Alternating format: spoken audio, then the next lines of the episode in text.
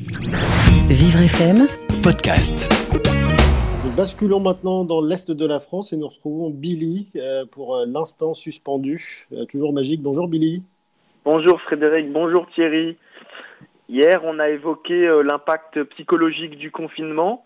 rebelote aujourd'hui avec le sujet de l'emploi, car manifestement les deux sont intimement liés. Moi, j'ai voulu parler aujourd'hui du travail fait maison même si pour beaucoup le Covid-19 est plus synonyme de télé que de travail, le télétravail bouleverse autant les habitudes du salarié que l'environnement familial. Il demande des aménagements, une organisation, des règles.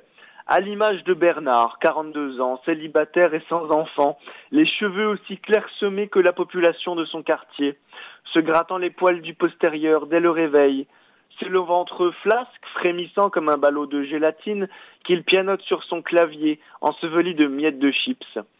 Chaque jour, il croise le fer avec sa conscience professionnelle et ses tentations obsessionnelles.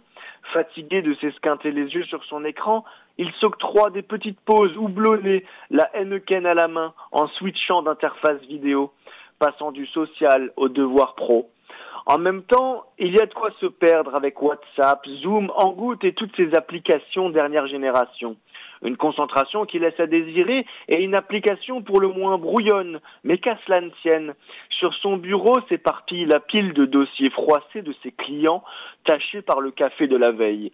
Entre deux mails, un petit aller-retour au frigo, et entre deux coups de fil, voilà qu'il s'astique le petit berlingot. De temps à autre, il lève sa carcasse de sédentaire et relève la persienne de son store pour vérifier qu'il n'est pas le seul à mollasser. Ça rassure toujours de scruter l'ombre d'un voisin paresseux.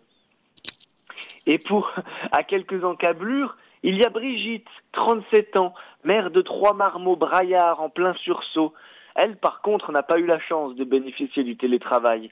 La mère Courage doit passer le plus cher de son temps à s'occuper de ses rejetons turbulents l'angoisse en bandoulière à la simple pensée des prochains mois qui n'annoncent rien de bon.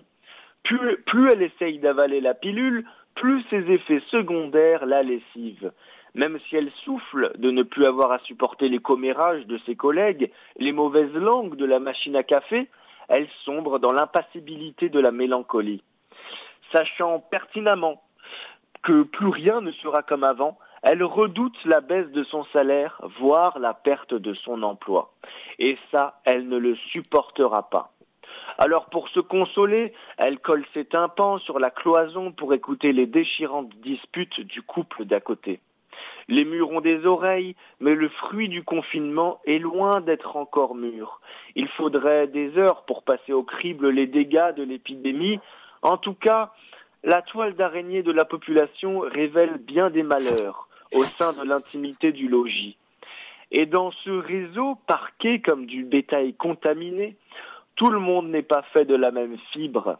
La population ne s'inquiète pas seulement pour sa santé, mais aussi pour son boulot, comme on a pu le constater, une problématique qui fait remuer le couteau dans la plaie béante dont souffre notre drapeau. Eh bien, votre boulot, vous le faites particulièrement bien, Billy. C'est toujours un plaisir de vous retrouver. Et euh, justement, on vous invite à revenir demain euh, dans cette émission, à peu près à la même heure.